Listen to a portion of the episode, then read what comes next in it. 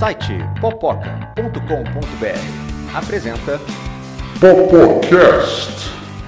Apresentação Carlos Carneiro.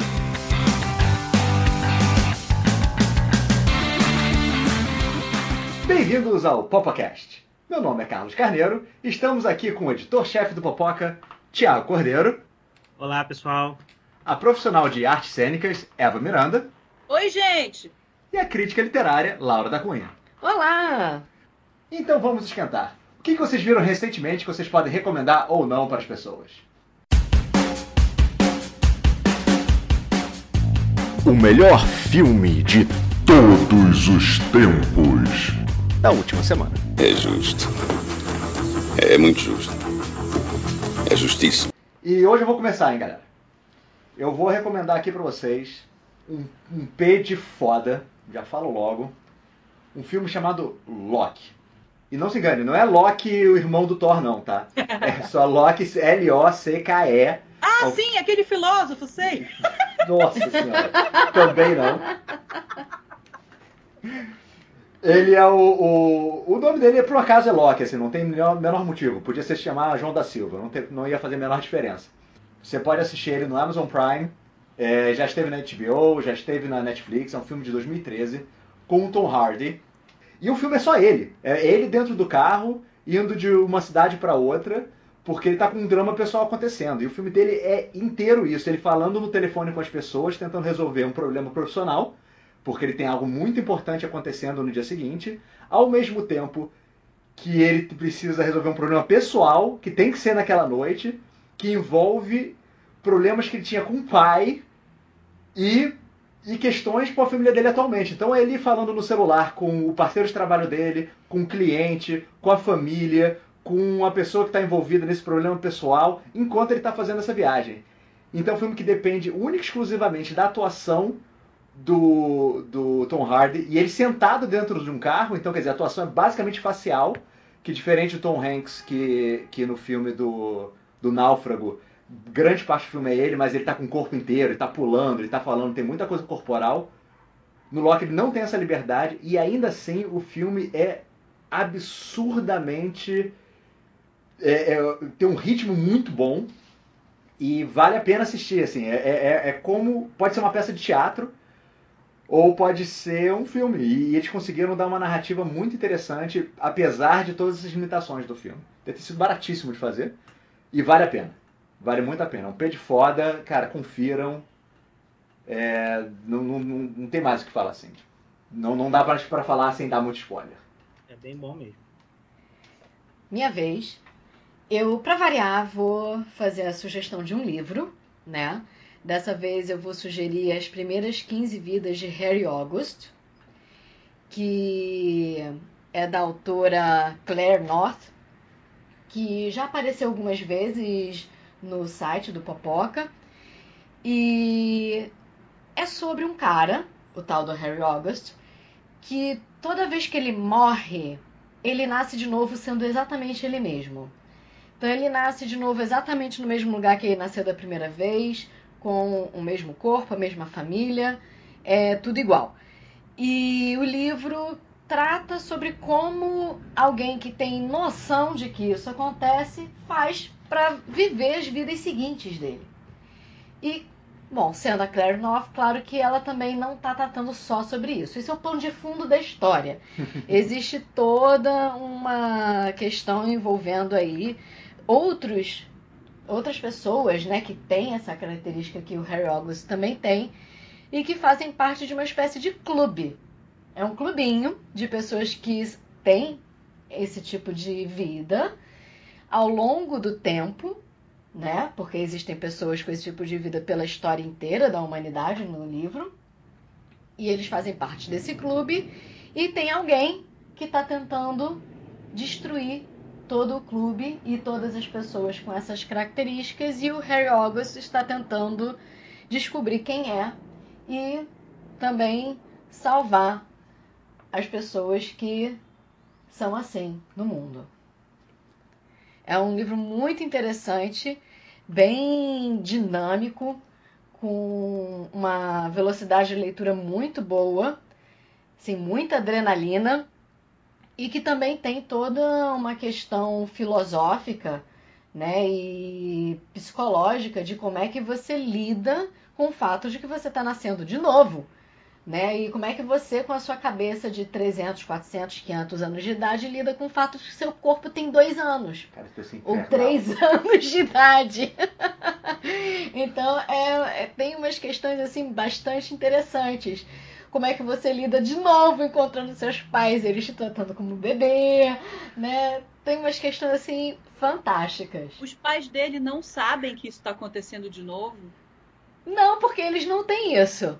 Então, para todo mundo que não faz parte do clubinho, né, de pessoas que têm essa consciência de que elas renascem e elas estão vivendo de novo e lembram todas as vidas anteriores, aquela vida é única, é a primeira e é isso aí. Então, obviamente que os pais do Harry August não sabem que o filho tem 300 anos de idade na memória dele.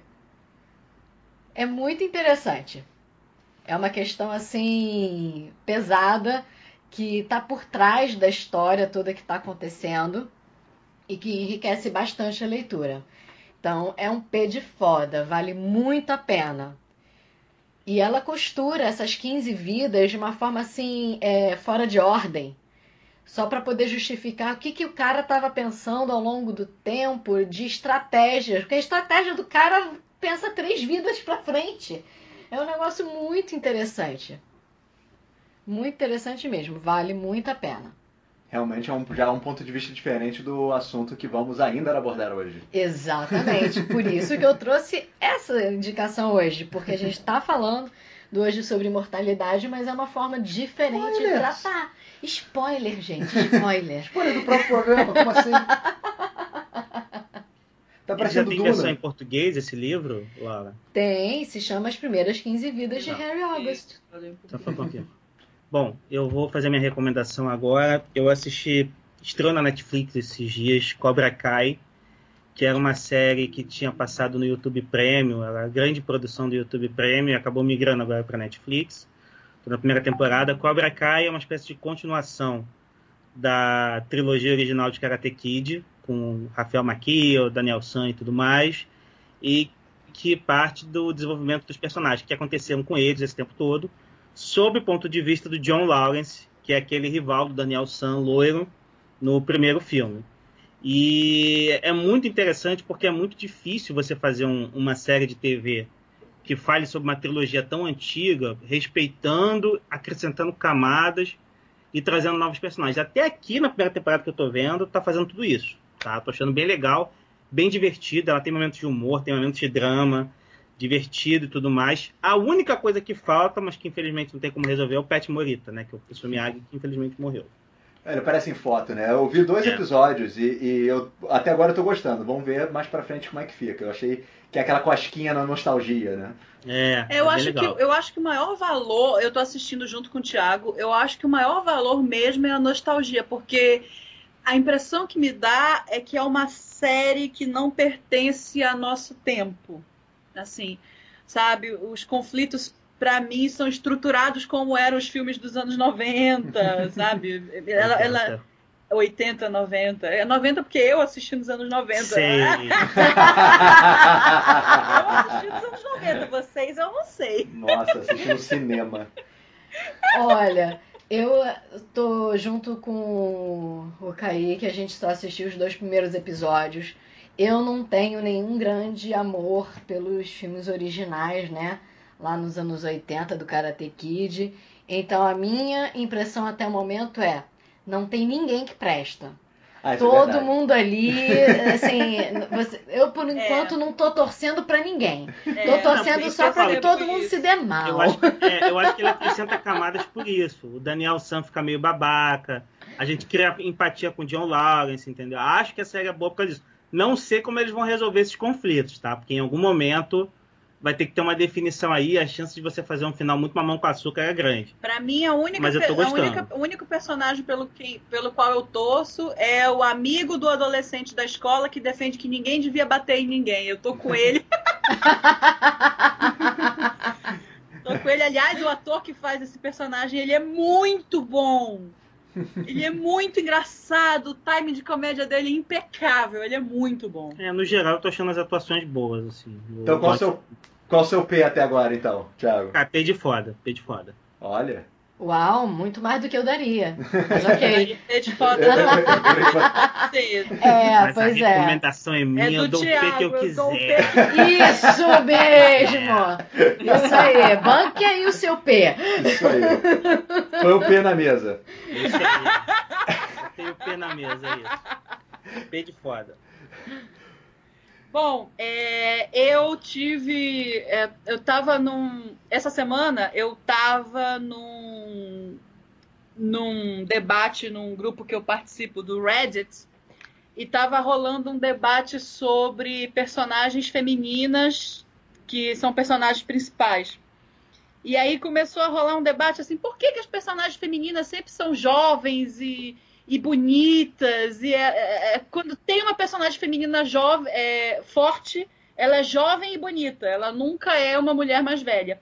E aí surgiu como um exemplo de uma personagem feminina que não é jovem e também não é bonita, é o filme de animação O Último Unicórnio, que é um filme de 1982. É, e aí eu fiquei curiosa, porque eles retratavam assim, é um relacionamento de uma mulher de mais de 40 anos que ela vê o unicórnio pela primeira vez. E a gente sabe que os unicórnios, no folclore deles, eles aparecem só para donzelas, eles aparecem para mulheres virgens. Eles são atraídos pela pureza da virgindade. Então, essa mulher de 40 anos, quando ela vê o unicórnio, a reação dela é ter raiva. Ela vira para ele e fala: Mas por que você demorou tanto? Eu esperei por você minha vida inteira e você nunca apareceu para mim. É muito bonita a reação dessa personagem. E aí eu fiquei curiosa com esse trecho que me descreveram e eu fui procurar o filme original. Não é difícil de encontrar, se você joga no mecanismo de busca, você encontra o Último Unicórnio, filme completo. É um filme de desenho animado de 1982 e ele é deslumbrantemente belo. Assim, o traço é inacreditável de tão bonito. Ele parece tirado de uma tapeçaria medieval e é passado para animação. O desenho dos personagens é muito, muito bonito. Resumidamente, fala a história de um unicórnio que vive sozinho na floresta mágica dele e, por várias artimanhas do enredo, ele descobre que ele é o último. Que há centenas de anos ninguém vê um unicórnio, que ele é o último. E aí vem a primeira surpresa: ele não é o último, ele é uma última unicórnio. E ele é a voz original do desenho, é quem faz a, a voz da unicórnio é a Mia Farrow, numa interpretação de voz assim brilhante, brilhante, maravilhosa, cheia de emoção. E aí essa unicórnio, ela sai numa jornada e vai conhecendo vários personagens interessantes que eu não posso falar muitos que tira a graça do filme. E ela vai viver várias coisas para descobrir o que, que aconteceu com os outros unicórnios. Será que ela é a última mesmo? Será que os unicórnios estão precisando dela e tal? E aí acontece a jornada. Eu fiquei obcecada com o filme. Eu acho que eu assisti ele três vezes em uma semana. Nossa senhora. Ele, ele é muito bonito. Visualmente, ele é muito bonito. Muito bonito. E ele tem uma trilha sonora muito interessante, feita por aquela banda America. É muito bonito. Assim, é uma experiência estética extremamente interessante. E eu também fiquei encantada com como ele é diferente dos desenhos animados que a gente assistia quando era criança. O filme é de 1982 e não, assim, o vilão não é completamente mal, a, a nossa heroína, que é a unicórnio, ela também não é completamente boazinha, ela não é ela não é fofa e do bem, como a gente costuma ver os unicórnios hoje em dia. Ela não é fofa e do bem, ela tem Fala motivações palavrão, fuma cigarro, cospe no chão, não. é diferente disso. Ela tem motivações próprias e ela não liga muito pro, pro medo dos seres humanos porque ela, ela é diferente dos seres humanos. A motivação dela é outra. Ela reage com, com agressividade e violência se ela é agredida. Enfim, é muito legal. É muito legal mesmo. Eu fiquei encantada, eu não conhecia esse desenho. Eu fiquei encantada. Boa pedida, então. Vamos começar então o nosso próximo quadro. Já avisei que vai dar merda isso. Polêmica. Então, como a Eva estava falando, é justamente esse o nosso assunto da polêmica de hoje. Como a imortalidade é vista no mundo pop. A gente sabe que é um assunto que é um ninho de mafagafo, tem muita coisa para ser falada, muita obra, muita produção, então a gente vai tentar só trazer uma lente em algumas obras, em algumas, em algumas produções e com algumas menções honrosas, beleza? Então, para começar o assunto, antes da gente explorar as obras em si, vamos falar então um pouco dos tipos de imortalidade que existem nas, no mundo pop, pelo menos os mais comuns. Bom, vamos lá. Nós temos o tipo 1, que é a imortalidade da longevidade. Ou seja, você era um ser mortal, e em algum momento aconteceu alguma coisa e você para de envelhecer. Mas se acontecer alguma coisa violenta, se você for agredido ou entrar numa luta, você ainda pode morrer. Você apenas não envelhece mais. Mas se cortarem a sua cabeça, você pode morrer. tipo 2, regeneração.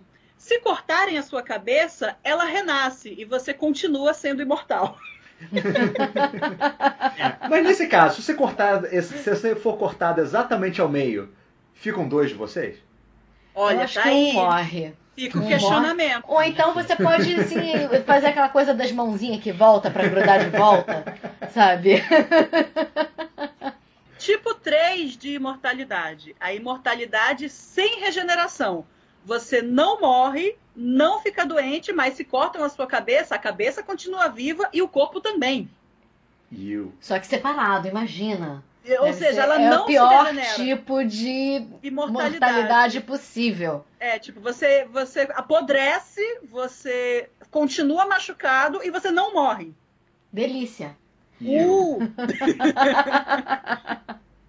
tipo 4, imortalidade parasita. Você rouba a força vital de outros seres para que você continue vivo. Tipo 5, morto-vivo. Você passa pela experiência da morte, mas uma, você continua vivendo um tipo de vida após a morte. E aí entram vampiros, lobisomens, fantasmas, Zumbi, né? O clássico. Zumbi, um clássico. tipo 6, a imortalidade dependente. Você é imortal na dependência de algo que te fornece essa imortalidade. Aí pode ser uma pedra mágica que te dá energia, o elixir da longa vida, um, talismã que não te deixa morrer, Um depende quadro pintado. um quadro pintado, né? que envelhece você não. Várias possibilidades. Tipo 7, imortalidade por divindade. Você era um ser mortal, mas você fez alguma coisa na sua vida que te transformou num deus. E aí você não morre mais porque deuses não morrem. A não então ser que haja um é deus um mais deus poderoso mesmo. que você, aí ele te mata. E aí o tipo 8 é a imortalidade total e completa. Você não morre nunca, jamais, em circunstância alguma. Então, uma das obras que a gente vai falar hoje fala justamente dessa última imortalidade, que é Sandman. Sandman é uma série de quadrinhos, né, escrita por Neil Gaiman, de 89, foi a primeira história que ele foi lançado. E, e é muito interessante porque Sandman, ele é, na verdade, o sonho. Isso vem de uma, de uma lenda inglesa, não sei se é só inglesa, né? Ela, imagino que ela seja da, de uma cultura do norte da Europa, onde você tem esse o mestre dos sonhos, ele joga areia nos olhos das pessoas para elas dormirem e, e terem e sonharem. Então é daí que vem o nome Sandman. E não é o Sandman vilão do Homem-Aranha, né? Eles não são relacionados. Agora, o Sandman do Neil Gaiman, ele é interessante porque ele não é exatamente um deus, ele é um conceito. Então, ele é imortal porque ele é eterno. Ele nunca, ele não nasceu, ele não morreu, ele é eterno. Porque se as pessoas existem, elas sonham. Se elas sonham, ele existe. É isso que eu acho interessante de Sandman como um todo, com todos os personagens é, que fazem parte dos Eternos, né? Porque o Sandman ele tem irmãos que são outros, outras ideias, né? Que independem de cultura, independem, é, às vezes até mesmo de existir seres humanos, como por exemplo a morte. Né? Então a morte, como tudo morre, tudo passa pelo processo da morte, ela é um conceito e ela existe. E ela também é eterna. ela continua continua. Independe de quem a representa. Isso que é interessante.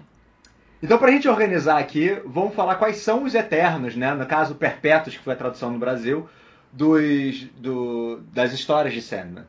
Né? O primeiro é o Destino, que, ele, que é o mais velho. Tem a Morte, tem o Sonho. Que é o personagem principal, é o Sandman. Exatamente, que é através dos olhos deles que a gente... Vai ver todas as histórias. Isso. Destruição, Desejo e Desespero, que são irmãos gêmeos e Delírio, que é o mais novo.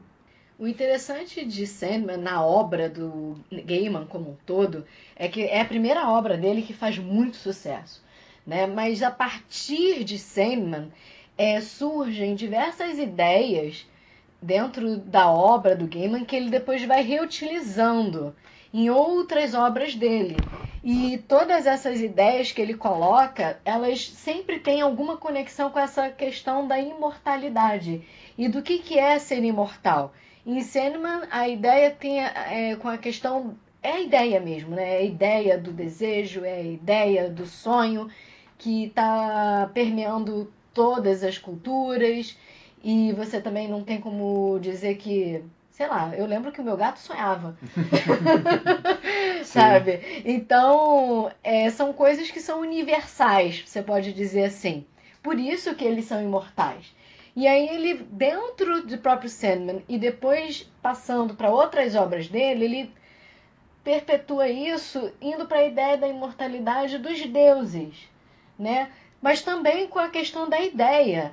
Os deuses são imortais enquanto o ideal que eles representam, né, continua sendo de alguma forma venerado pelas pessoas. Diferente dos perpétuos, que independe de cultura, os deuses dependem de cultura. Então, existem os deuses que existem numa cultura e não existem em outra, que vão deixando de existir com o tempo porque mais ninguém acredita neles, eles vão perdendo força que é uma ideia que depois deu muito fruto em diversas outras obras, não só do Gaiman, mas também em outras coisas também, como por exemplo Lúcifer. Né? A questão toda do personagem do Lúcifer, que depois veio a série é, de TV, aparece pela primeira vez em Sandman. Verdade. E uma coisa, outra coisa interessante do aspecto das histórias de Sandman, vem que em em outras obras que se fala de imortalidade, é muito do ponto de vista de, de uma pessoa que já era humana, né, fica imortal e a pessoa tem que lidar com isso, né, quais são os sofrimentos que ela passa em relação a isso. Enquanto em Sandman, como ele vê de fora a humanidade, ele vai, conforme ele vai vendo a evolução da humanidade, o sonho vai se tornando mais humano. Conforme ele vai convivendo e vai vendo e vai, e vai entrando nos sonhos das pessoas e vai entendendo melhor como as pessoas funcionam. Então ele vai, não que ele vai se tornando mortal, mas ele vai se, se conectando cada vez mais com, a, com, a, com as pessoas. O que, é, o que é uma forma interessante. A gente consegue ver a humanidade vista de fora.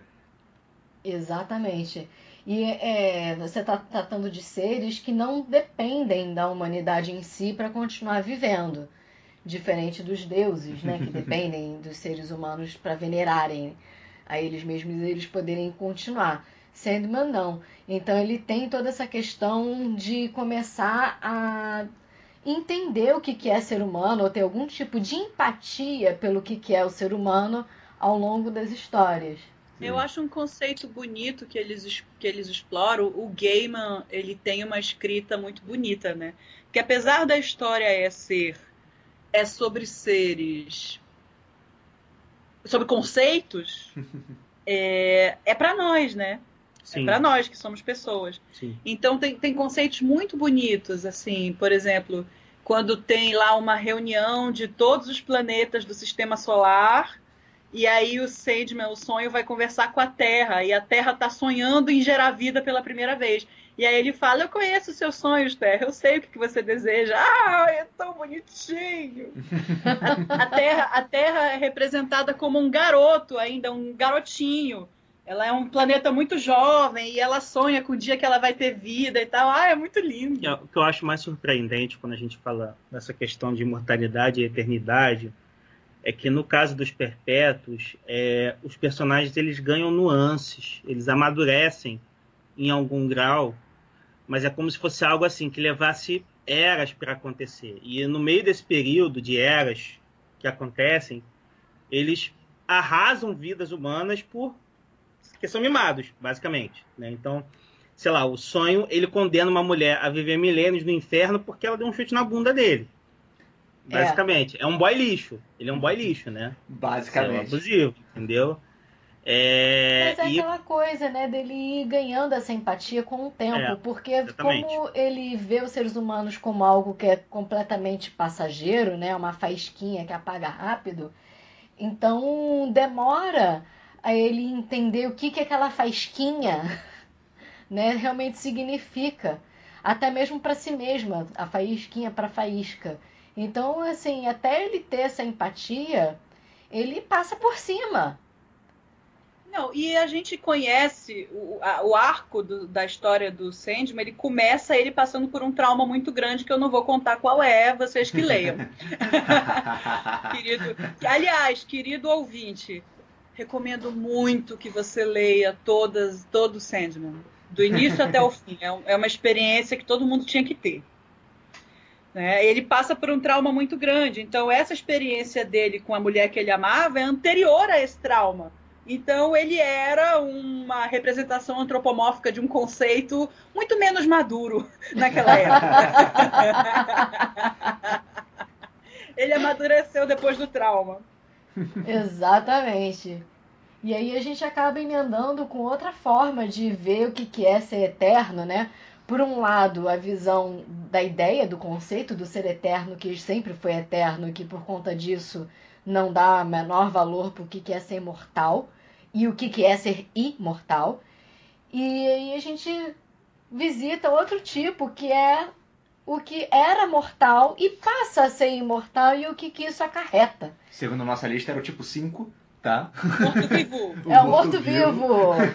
que aí a gente tem um outro clássico, que nós temos as obras de Anne Rice, com as crônicas vampirescas, que abordam assim profundamente esse assunto. Mas eu não li que os é livros. ser imortal. Sim, eu não li os livros. Eu vi o filme Entrevista com o Vampiro, inclusive a gente assistiu recentemente. E, e, é, e mesmo no filme dá para ver bem como que ela explora ah, o fato dos personagens verem as eras se passando de forma diferente. Então, se você já era humano e você tinha escravos, né, nos Estados Unidos, você tipo era de uma plantation no sul e você vê o, a, o mundo evoluindo para um mundo que tem carro, relógio, não sei o que, isso é muito doido. Se já é doido dos anos 80 para cá, imagina né, quem viveu 300, 400 anos, assim. É a mudança da forma como as pessoas veem as coisas, a vida, né? A mudança na cultura, não só na tecnologia. A tecnologia talvez seja tipo a superfíciezinha da coisa do dia a dia, mas por trás tem uma mudança de forma de ver as coisas muito grande. E como é que você se adapta a isso, né? Porque na questão da obra da Anne Rice, dos vampiros em obras gerais, são seres que eles vivem no mundo real. Então eles precisam conviver com isso o tempo todo. E como é que isso acontece? Né? Como é que eles fazem é, essa imortalidade passar a valer a pena. E ao mesmo tempo que eles, ao mesmo tempo que eles são imortais, de certa forma são um pouco frágeis, porque né, não, não podem andar no sol, não podem. Tem, tem várias maneiras de matá-los, então eles também não querem ser caçados, né? Sim, mas o que eu acho mais interessante é, no ponto de vista dos vampiros da Anne Rice é como tornar a imortalidade algo que vale a pena ser vivido. No sentido de que as pessoas pensam na imortalidade muitas vezes de uma forma muito romantizada, né? Mas quando você está falando de uma pessoa que era mortal, que tem uma família, que tinha amigos, e ela certamente vai ver a família toda morrer, os amigos todos morrerem, tudo que ela gostava vai sair de moda, sabe? ela vai ter que se vestir de outro jeito. Ela vai ter que aturar outro tipo de música. Ela é, vai ter que adaptar. Quando a gente fala de Annie Rice, tem uma coisa que eu lembro de alguns personagens que quando eles são muito velhos, existem há muito tempo, é, eles têm muita, eles começam a enlouquecer, eles têm muita dificuldade de viver no mundo atual. Que é um tédio, né? Assim, a gente, O que, que, você, que que você vive depois que você já viveu tudo? a gente aqui que tá numa É. média de 30, 40 anos, a gente já deve ter em algum momento sentido assim, cara, eu tô muito velho pra isso. Né? com videogame, com filme, com série, com alguma coisa assim. Você imagina você viver 200, 300 anos, você começa a ficar velho pra tudo. As conversas não fazem mais sentido, a literatura não faz mais sentido, as séries não fazem mais sentido. E para você conseguir se adaptar àquilo, é uma energia, um exercício de renovação muito grande. Eu lembro que na entrevista com o Vampiro, é, tem um personagem que no, no filme é vivido pelo Antônio Bandeiras. Ele quer manter o, o Lois por perto, porque ele diz que ele não consegue viver se ele não tiver um personagem jovem por perto. Que o personagem jovem é que puxa ele para se adaptar aos novos tempos, né? Exatamente, a questão é, do que, que significa aquela época, né? Você conseguir entender aquela época e poder vivenciá-la. Porque a questão do- dos vampiros muito antigos que acabam é, não conseguindo mais entender o que está acontecendo ou ver valor no que está acontecendo é justamente isso, de conseguir é, mergulhar e estar presente no que está acontecendo. A partir do momento que você não consegue mais estar presente no que está acontecendo, a sua vida imortal passa a não ter mais sentido.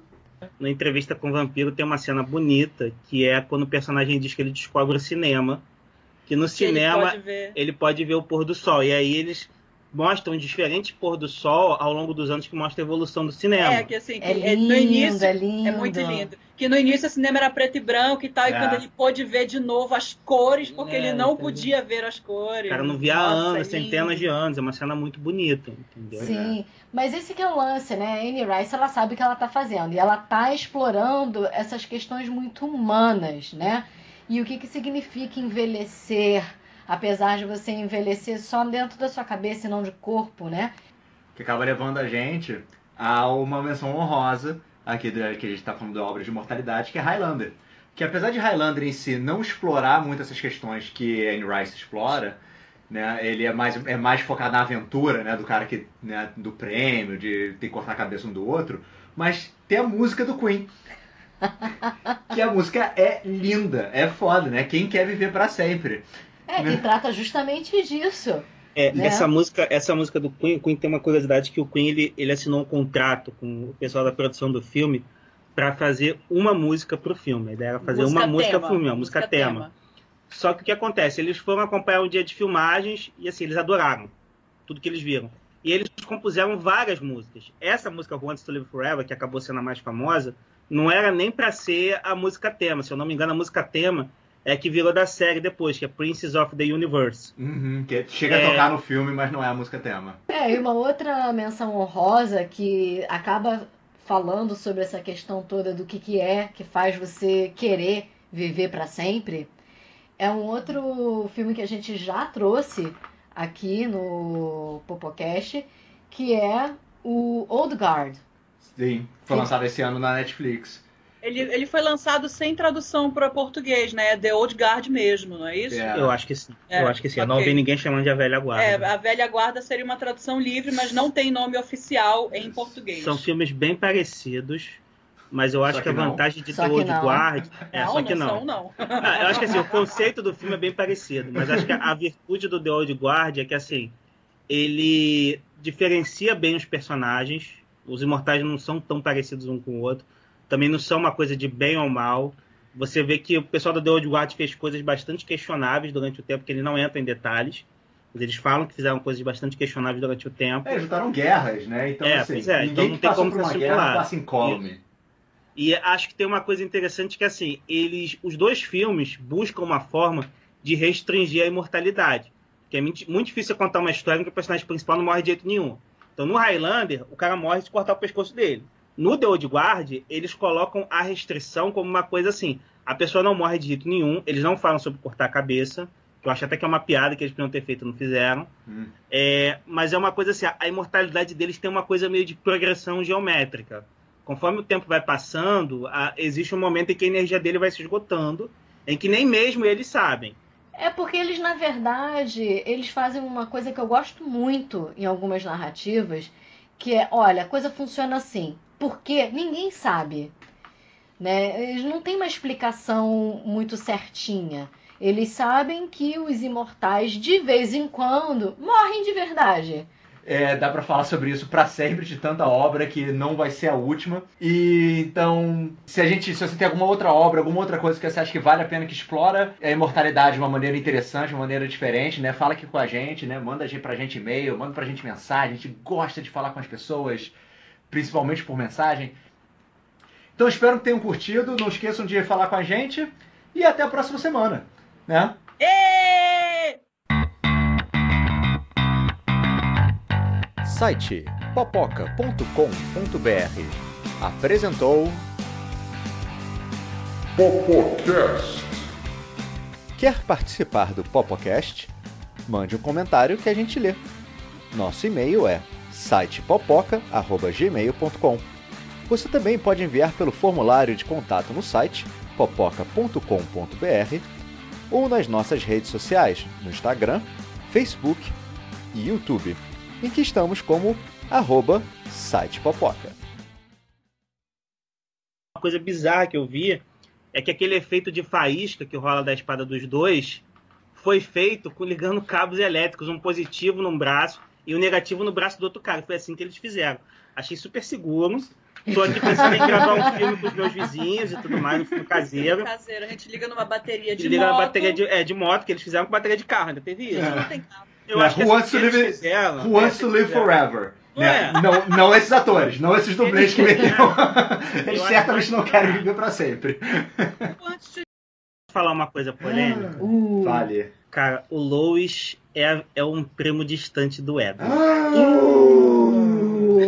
eu não lembro do Edward ser tão chorão. Mas o Edward não é deprê. Ele é deprê É, pra cacete. Ele é dele. muito Ele é, deprê. deprê. ele é melancólico. Olha e só, se ele não fosse deprê, ele jamais faria 10 vezes o ensino médio. Ah, Isso é coisa de quem Isso é gosta coisa de de sofrer. quem gosta de Total Ele tá, sofrer. ele tá se autoflagelando, né, gente? É.